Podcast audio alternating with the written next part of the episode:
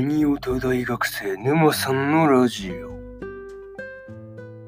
どうも、沼さんです。えー、今回ですね、えー、例えばラストダンジョン前の村の少年が序盤の街で暮らすような物語のですね、えー、第1話の感想ですね、こちらを語っていこうと思いますんで、え気軽に聞いていってください。というわけでね、早速あらすじから入っていくわけですが、え都会から遠く離れた混乱村で暮らす少年ロイド。村では一番弱いけれど、物語で憧れた英雄のようになりたい彼は、アザミ王国士官学校の入学試験を受けにオートへとやってきた。まずは村長の知り合いであるイーストサイドの魔女、マリーの元を訪れ、身の上話をするが、自信のなさとは裏腹に彼の語る話はどれも常識離れなものばかりで。というね、えー、アニメ公式サイトからの引用です。ここからね、えー、順次感想になっていくわけですが、まず一つ目ですね、えー、常識離れなロイドの話というところで、まあ、ロイドがね、あの村で一番弱いという風な話があったじゃないですか。そうそうそう。まあ、そんな言うてね、そうそう、まあまあタイトルでわかるんですけど、まあ、町まで来たっていう話で、まあ、まず6日かかったとかがあったんですけど、まあ、そこからですね、まあ、記者じゃなくて走ってきたってところがそもそも面白いわけで、てかおとあのおじいちゃんがね、そう、2日で来るっていう時点でなかなかやばいなっていうとこなんですけど、3倍速ですよね。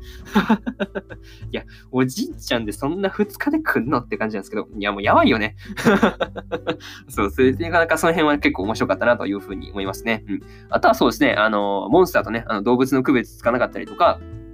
あそうですね。古代ルーン文字で、まあね、あの、服とです、まあね、あの、使ったハンカチで、そうですね、旗とか家具がね、まあ、綺麗になったりするのもね、まあ、十分常識外れというか、まあ、なんで、なんて言うんだろうね。うん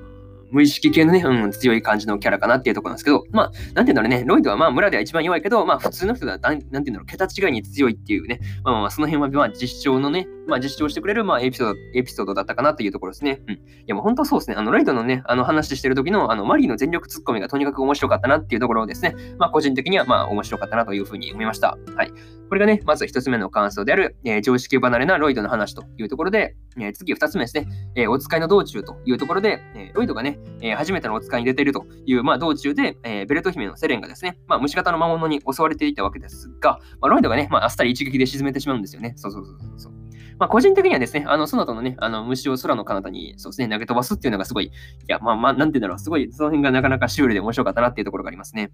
いや、その、なんていうんだろう、虫が星になるっていうのがすごい面白かったなっていうところですね。まあ、あとはそうですね、その後ね、あの、ロイドが、あの、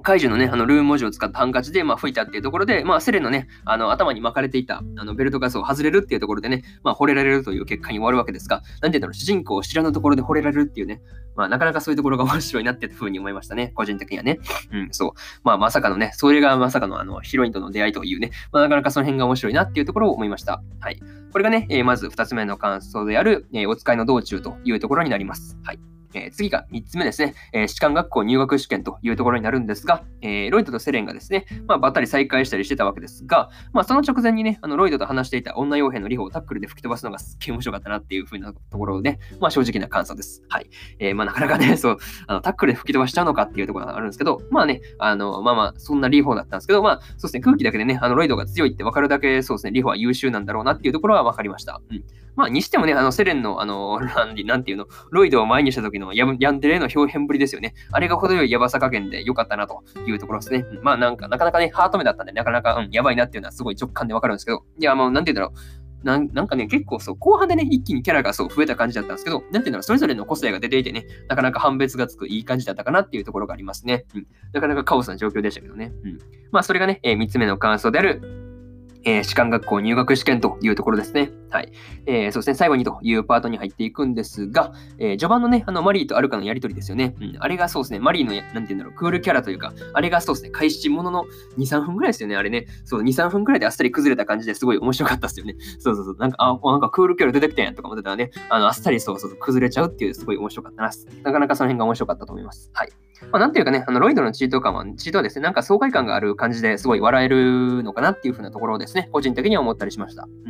まあ、にしてもね、あのロイドが一番弱いっていうところがですね、まあ、村の人たちどれだけ強いんだろうっていうところをね、なかなか逆にその辺が気になるところだなっていうふうに思いますね。うん。あの、そうですね、なんか十分そう、なんかチートっぽいね、強さを誇るロイドが、うん、一番弱いわけですからね、いや、他どうなんだろうっていうところをすごい思います。はい。まあそうですね、士官学校のね、まあ入学試験に落ちた後の話がどうなるのかっていうところが、うん、気になるわけですが、まあ落ちた理由ですよね。うん、まあまあ、なんとなく想像つかないわけではないんですけど、うん、なんて言うんだろうね、あの、多分強すぎたから逆に落とされた感じがあるんじゃないっていうのを思いますね。うん。そう。まあ、まあ、その辺がちょっと気になるんですけど、まあ、次回が楽しみだなというところで、まあ、とりあえず今回のね、第1話の感想は終わりにしようかなというふうに思います。はい。いや、なかなかね、そう、ついに2021年冬アニメ始まったよってところで、まあ今日からね、えー順次始めていくんでね、まあ聞いていってください。で、他にもね、えー今日は2本更新しておりまして、えー天地創造デザイン部の1話の感想と、えー、五等分の花嫁2期の、えー第1話の感想ですね、えーこちらを喋ってますんで、えーよかったら聞いてみてください。というところでね、えーとりあえず本日1本目のね、ラジオを終わりにしようかなというふうに思います。はい。まあね、えーなかなか、えーまあまあ皆さんね、どんな感じで冬アニメ見るんかわかんないですけど、まあ一応ね、そうそう、一応そう、沼さん冬アニメ何本見るんかなって数えたんですけど、24作品ですよね。うん。なので、そうですね、まあ、うん、最低でも1日3本更新になっていくのかなっていうところですね。まあ、まだまだ放送が始まってないやつがあるんで、でまあ、まだまだね、えーまあ、日本だったりする時もそうあるんですけど、まあ、なかなかそういうところですね。えー明日はですね、えー裏世界ピクニックの、え1話の感想と、えーオルダンシアサーガの、そうですね、第1話の感想ですね。うん。この2本を更新しますんで、えーよろしくお願いします。というわけでね、とりあえず1本目のラジオ終わります。えー以上、沼さんでした。えーそれでは皆さん、良い一日を。